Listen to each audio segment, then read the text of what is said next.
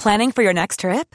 Elevate your travel style with Quince. Quince has all the jet setting essentials you'll want for your next getaway, like European linen, premium luggage options, buttery soft Italian leather bags, and so much more. And is all priced at 50 to 80% less than similar brands. Plus, Quince only works with factories that use safe and ethical manufacturing practices. Pack your bags with high-quality essentials you'll be wearing for vacations to come with Quince. Go to quince.com slash pack for free shipping and 365-day returns. Qual o significado do Sermão da Montanha? Evangelho de Mateus capítulo 5. Comentário de Mário Persona. No Evangelho de João, nos é dito que a lei foi dada por Moisés, a graça e a verdade vieram por Jesus Cristo está no primeiro capítulo de João. Quando, quando o Senhor veio, ele foi anunciado como Messias que viria reinar sobre Israel. E João Batista o anunciou. João Batista era o último dos profetas da antiga dispensação da lei. E o próprio Senhor falou que, que o menor no reino dos céus seria maior que João e que João tinha sido o maior dentre os profetas, mas o menor seria maior que João. Isso porque Deus estava inaugurando algo novo, uma diferente maneira agora de tratar com o homem. A lei foi dada por Moisés, a graça e a verdade vieram por Jesus Cristo. Nesse capítulo, nós encontramos uma frase que é repetida várias vezes e que nenhum homem ousaria dizer essa frase. Nenhum homem comum, nenhum ser humano ousaria dizer essa frase. Ou seja, citar a lei e em seguida falar, eu porém vos digo. Ouvistes o que foi dito, assim, assim, assim. Eu porém vos digo. O Senhor Jesus aparece aqui nesse capítulo retifica, uh, uh, corrigindo, de certa forma, a lei que havia sido dada por intermédio de Moisés. Ninguém poderia ter tal autoridade se não fosse Deus. Ninguém poderia pegar a palavra de Deus, a lei, que era a palavra de Deus, e falar: olha, vocês aprenderam assim, mas eu vou ensinar que agora é diferente. Eu, porém, vos digo. E aí ele dá uma, uma nova versão para aquilo que foi ensinado. E às vezes é uma coisa radical mesmo, porque ah, uma mandava odiar os inimigos. Ele fala: agora não, agora não vai mais odiar o inimigo vai orar pelo inimigo, vai, vai amar seu inimigo. Então era uma mudança radical.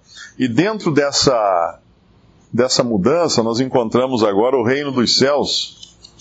O reino dos céus é, é falado, é chamado assim, só no Evangelho de Mateus. Nos evangelhos de, de. Nos outros três evangelhos, é chamado de reino de Deus. Ah, o caráter de Mateus era dirigido a um povo na terra Israel. O Evangelho de Mateus é o que mais tem citações do Antigo Testamento e, e palavras do tipo: uh, aconteceu isso para que se cumprisse a palavra do profeta que disse tal e tal e tal. Então era um, era um, é um evangelho basicamente dirigido aos judeus. Tanto é que ele foi escrito, ele é o único escrito em aramaico, os outros foram escritos em, escritos em grego. O aramaico era a língua era o hebreu popular, o hebraico popular falado naqueles dias. Então esse, esse evangelho tinha, tem uma conotação bem forte dos judeus, para os judeus. E quando fala reino dos céus, nos fala da esfera do reino que, apesar de estar na terra, tinha a sua origem e o seu governo emanados do céu. Era do céu que partia esse reino que agora iria estar na terra ainda que o seu rei viesse a ser depois uh, negado, rechaçado, rejeitado, condenado à morte e subisse ao céu, o reino permaneceria aqui na terra. O reino permaneceria, ainda assim comandado do céu. E esse reino ele tem características, algumas coisas são bastante específicas para os judeus aqui. Por exemplo, nesse nesse versículo 5, Bem-aventurados os mansos, porque eles herdarão a terra. Uh, nenhum salvo hoje na dispensação da igreja uh, tem por perspectiva herdar a terra. O salvo por Cristo hoje, ele faz parte de um povo celestial. E ele vai herdar o céu, ele vai herdar o seu lugar no céu. Já tem, inclusive, isso. Todas as bênçãos espirituais nos lugares celestiais em Cristo Jesus. É o lugar onde Cristo está, é o lugar que nós queremos estar. E como cristãos, como salvos, como igreja, uh, iremos reinar com Cristo sobre a terra, mas não na terra. Porém, para o judeu, a terra é a promessa. No Antigo Testamento não existe nenhuma passagem prometendo o céu. E é interessante nós entendermos que quando a palavra uh, salvo ou salvação no Antigo Testamento aparece, ela se refere à salvação da, da vida. Para a pessoa ser salva e, e participar do reino terrestre de Cristo. Algumas passagens que são muito usadas em evangelismo, por exemplo, aquela que diz que a alma que pecar, esta morrerá. Basta uma olhada no contexto, quer dizer, está tá certo usar até no evangelismo isso no sentido de que uma pessoa que, por ser pecadora, ela será condenada uh, eternamente, que é normalmente o contexto que é usado essa palavra, a forma que ela é usada, essa, essa mensagem. Mas no contexto em que ela aparece no Antigo Testamento, ali está falando de morte física. E está falando de morte por apedrejamento, porque toda a descrição nos versículos anteriores e posteriores nos fala que aquele que praticasse determinados pecados seria apedrejado, seria morto. Então a alma que pecar, essa morrerá. Então, muitas coisas no Antigo Testamento, às vezes que a gente até lê dentro de uma concepção uh, cristã, elas têm na sua origem um significado diferente, elas são voltadas para a terra. O judeu tinha a promessa que se ele cumprisse a lei, se ele obedecesse os mandamentos, ele viveria. Ele viveria. O Senhor Jesus, ele não morreria. Ele jamais iria morrer, porque ele era um que nunca transgrediu a lei. E nunca iria transgredir a lei. Se ele não desse a sua vida, ele não morreria. Ele continuaria aí até hoje. Porque a morte vinha, a alma que pecar, essa morrerá. A morte é uma consequência da transgressão da lei e do pecado, né, na verdade, e o pecado é a, a falta de a falta de lei no homem, o que não era o caso do Senhor Jesus, que não tinha pecado e tinha sujeição completa e absoluta à vontade do Pai, nem mesmo a sua vontade que era perfeita, mas ele se sujeitava à vontade do Pai.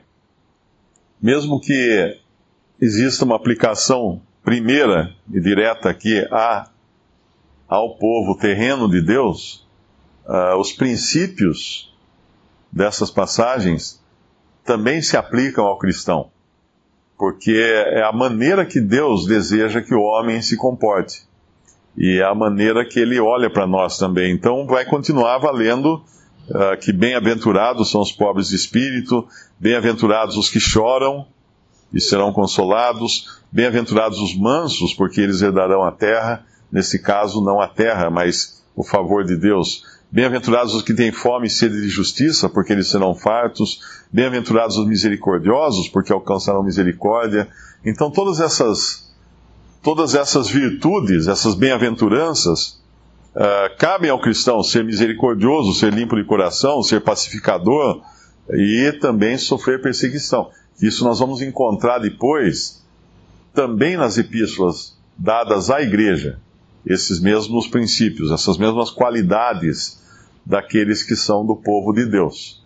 Nós podemos imaginar, depois do arrebatamento da igreja, aqueles judeus que se converterem aqui, esse remanescente que vai permanecer aqui, que será considerado por Deus o verdadeiro Israel. Nós podemos imaginar eles lendo isso aqui, em meio a toda a perseguição, em meio a toda a injustiça que vai imperar, então, nós sabemos que a terra, o Espírito Santo terá de, saído da terra e, e, e a iniquidade vai tomar conta, Satanás vai ser expulso do céu, vai operar diretamente na terra, o anticristo, a besta, todos, todos em oposição contra Deus e contra Cristo e, e perseguindo esse remanescente, e que consolo será para eles ouvir que bem-aventurados são os que sofrem perseguição por causa da justiça. porque deles é o reino dos céus.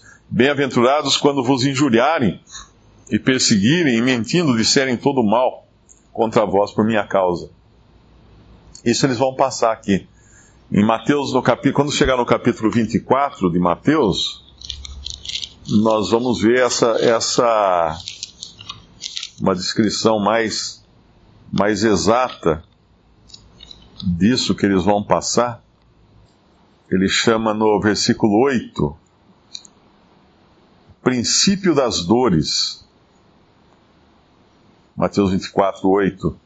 Depois, no versículo 9, então vos hão de entregar para ser atormentados e matar-vosão, e sereis odiados de todas as gentes por causa do meu nome. Nesse tempo, muitos serão escandalizados e trair-se-ão uns aos outros, e uns aos outros se aborrecerão.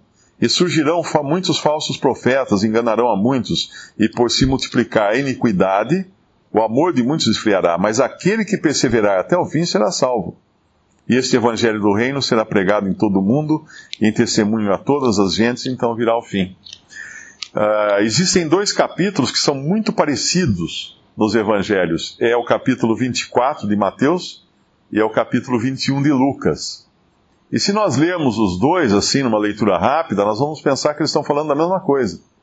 Mas existem alguns detalhes que são, uh, são importantes para entender esses dois capítulos, porque o capítulo 24 fala especificamente do remanescente judeu fiel que vai estar na terra, que vai passar por toda essa tribulação, que vai poder se regozijar em, em, nessas bem-aventuranças de Mateus 5, porque eles estarão, serão perseguidos. Algumas, algumas coisas-chave para entender a diferença, uma é, uh, por exemplo, o versículo 8, que fala do princípio das dores. O princípio das dores é a primeira semana, a primeira metade da semana da, da semana profética de Daniel, dos últimos sete anos da semana profética de Daniel. A primeira metade é o princípio das dores. O versículo 13 de Mateus 24, aquele que perseverar até o fim será salvo. Isso fala de perseverar, de perseverar para não morrer para ter a sua vida salva, para entrar vivo no reino de Cristo, porque um pouquinho adiante, no capítulo, no versículo 22, e se aqueles dias não fossem abreviados, nenhuma carne se salvaria, mas por causa dos escolhidos serão abreviados aqueles dias. Então é, é uma salvação da carne, do corpo, para que eles possam entrar vivos no, no milênio, no reino milenial de Cristo. E outra, outro versículo também, que é a chave para entender isso, é o 14. E esse evangelho do reino será pregado em todo o mundo em testemunho a todas as gentes, então virá o fim. O fim daquela era que termina com a vinda de Cristo para reinar. Não é o fim do mundo, né, alguns pensam, mas é o fim daquele, daquele tempo, desse tempo atual, para dar início então a uma nova época que é o reinado de Cristo. E aí o versículo 15 é outra chave para entender essa passagem, porque está falando do anticristo, a abominação da desolação, de que falou o profeta Daniel está no lugar santo, porque o anticristo vai profanar o templo, que então estará eh, terá sido reconstruído. E aí vai falar então das grávidas, das que estiverem uh, no telhado ou no campo, e, e fala de, do sábado, que são coisas uh, peculiares a Israel. Mas quando a gente lê Lucas 21, apesar de algumas coisas serem muito parecidas, existem detalhes também na passagem de Lucas, no capítulo 21, que mostra que o Senhor estava falando ali não da grande tribulação, mas do, do, da, das perseguições que eles, discípulos, sofreriam quando o templo fosse destruído. E eles seriam depois, uh, eles, eles sofreriam isso depois até como cristãos também, né? E a gente encontra essas perseguições, tanto é que tiveram que fugir de Jerusalém e tudo mais. E alguns versículos-chave para entender isso, no capítulo 21 de Lucas, é, é o versículo 24. Embora um pouco antes ele fale a mesma coisa, basicamente, no versículo 20, por exemplo, de, de Lucas 21, mas quando vides Jerusalém cercada de exércitos, sabei então que é chegada a sua desolação.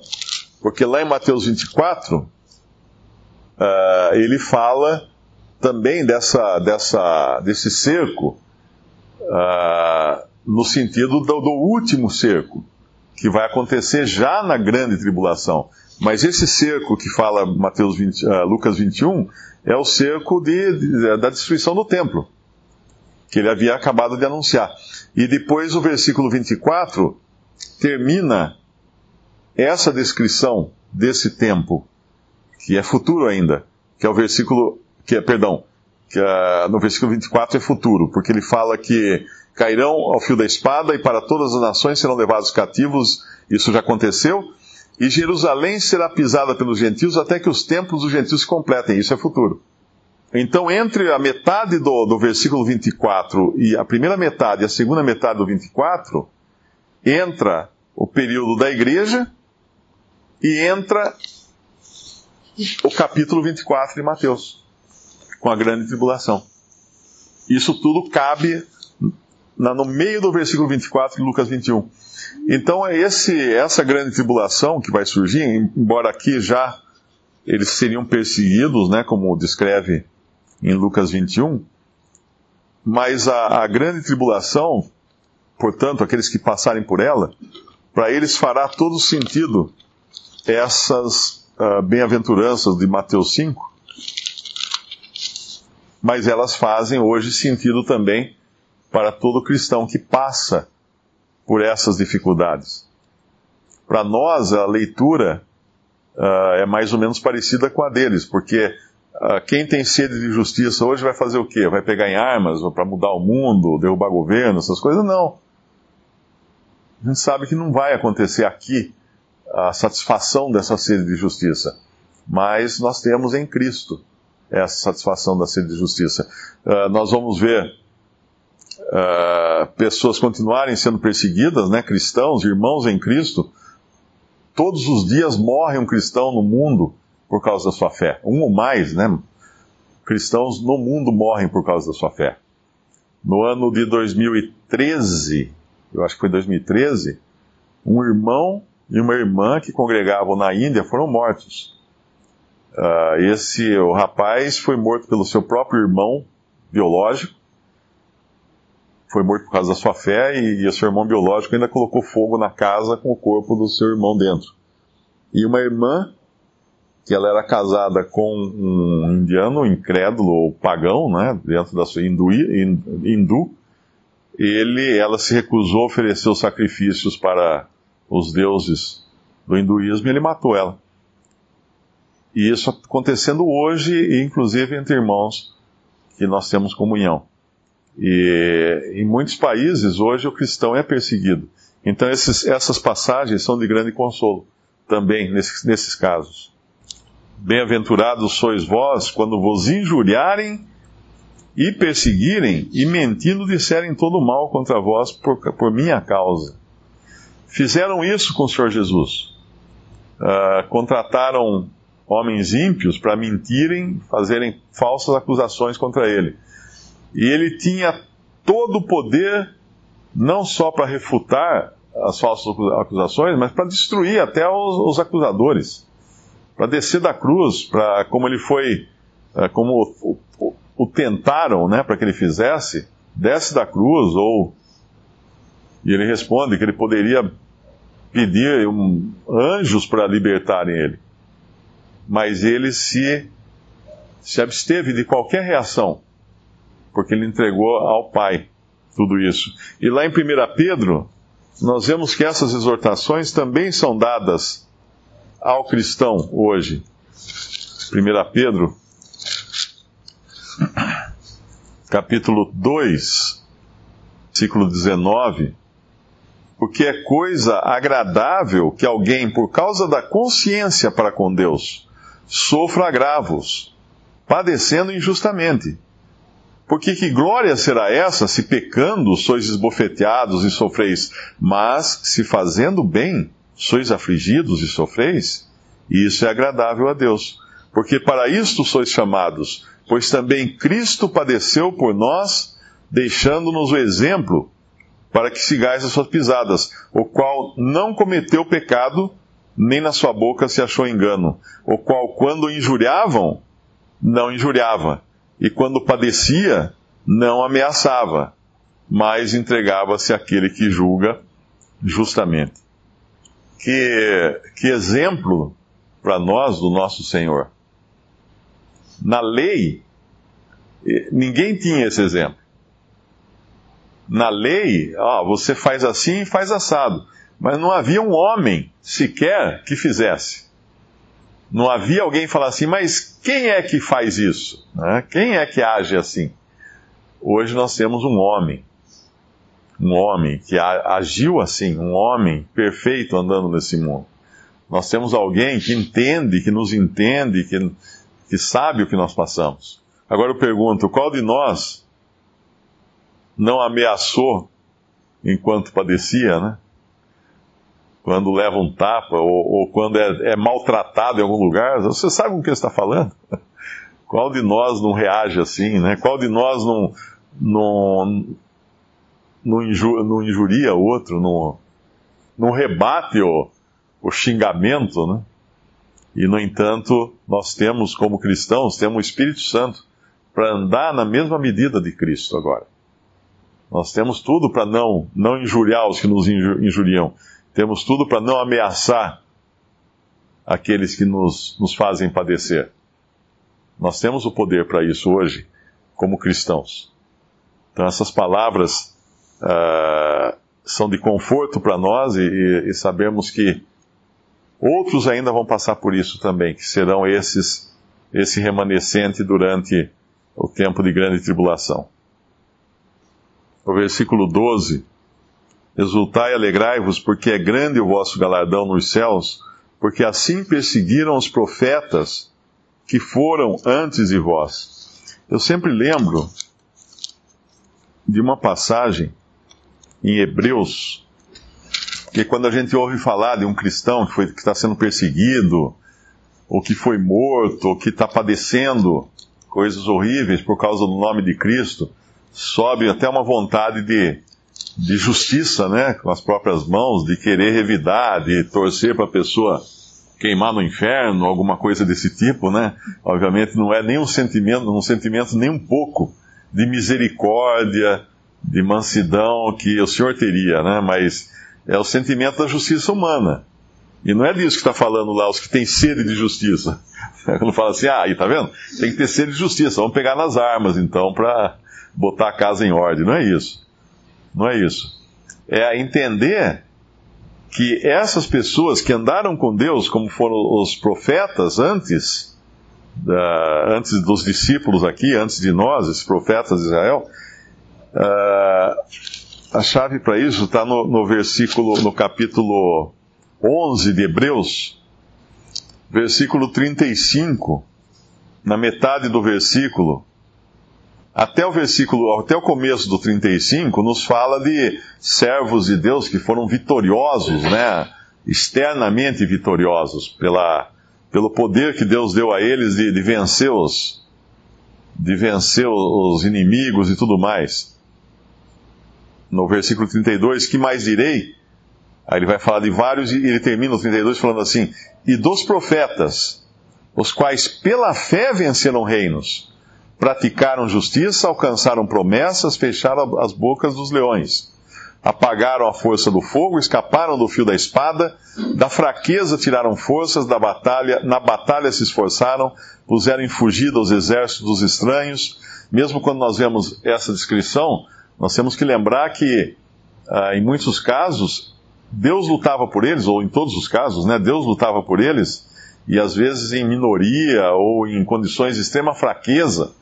Basta lembrar de Davi lutando contra o gigante Golias. Deus intercedia e fazia com que eles vencessem. Mas uh, o que eu queria ler é esse, a partir do 35. Uns foram torturados não aceitando o seu livramento, para alcançarem uma melhor ressurreição.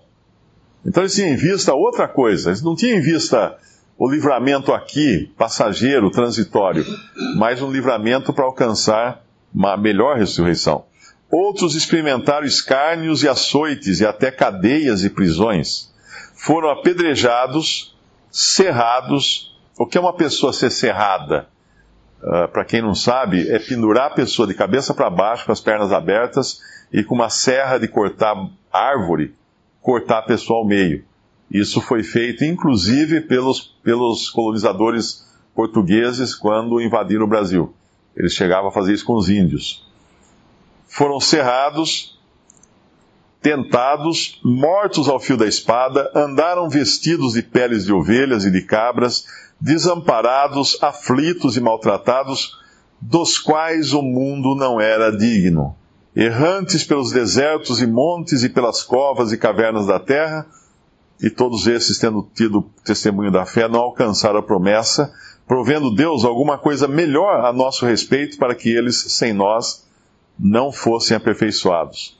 Agora está falando da igreja aqui. Mas antes, a, a, passagem que tem força, que é essa aqui, o versículo 38, dos quais o mundo não era digno.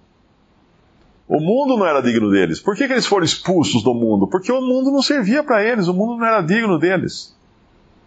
O mundo não, não, É como se uma pessoa muito importante chegasse num lugar, olhasse em volta e falasse: não, não. Eu, não, eu sou muito importante para esse lugar. Eles eram muito importantes para Deus, para ter um lugar nesse mundo, para ter uma posição nesse mundo.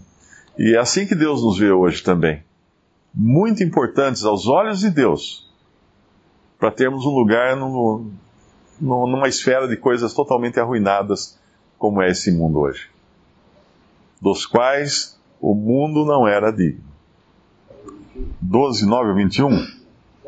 O amor seja não fingido, aborrecei o mal, apegai-vos ao bem, amai-vos cordialmente uns aos outros, com amor fraternal, preferindo-vos em honra uns aos outros. Não sejais vagarosos no cuidado, sede fervorosos no espírito, servindo ao Senhor. Alegrai-vos na esperança, sede pacientes na tribulação, perseverai na oração. Comunicai com os santos nas suas necessidades, segui a hospitalidade. Abençoai aos que vos perseguem, abençoai e não amaldiçoeis. Alegrai-vos com os que se alegram, chorai com os que choram Sede unânimes entre vós, não ambiciosos, não ambicioneis coisas altas, mas acomodai-vos às humildes. Não sejais sábios em vós mesmos. A ninguém torneis mal por mal. Procurai as coisas honestas perante todos os homens. Se for possível, quanto estiver em vós, tende paz com todos os homens. Não vos vingueis a vós mesmos, amados, mas dai lugar à ira, porque está escrito: minha é a vingança, eu recompensarei, diz o Senhor. Portanto, se o teu inimigo tiver fome, dá-lhe de comer. Se tiver sede, dá-lhe de beber. Porque fazendo isto, amontoarás brasas de fogo sobre a sua cabeça.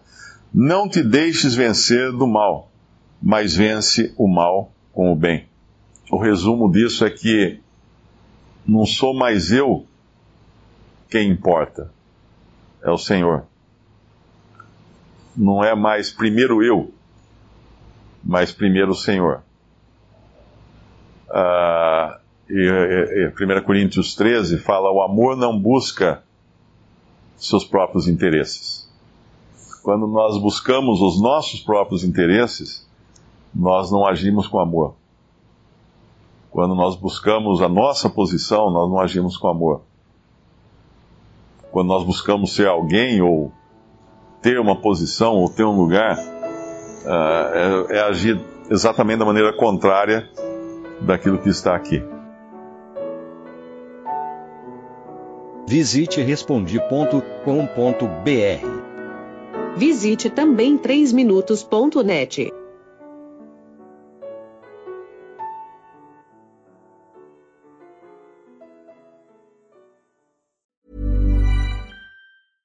Ever catch yourself eating the same flavorless dinner three days in a row?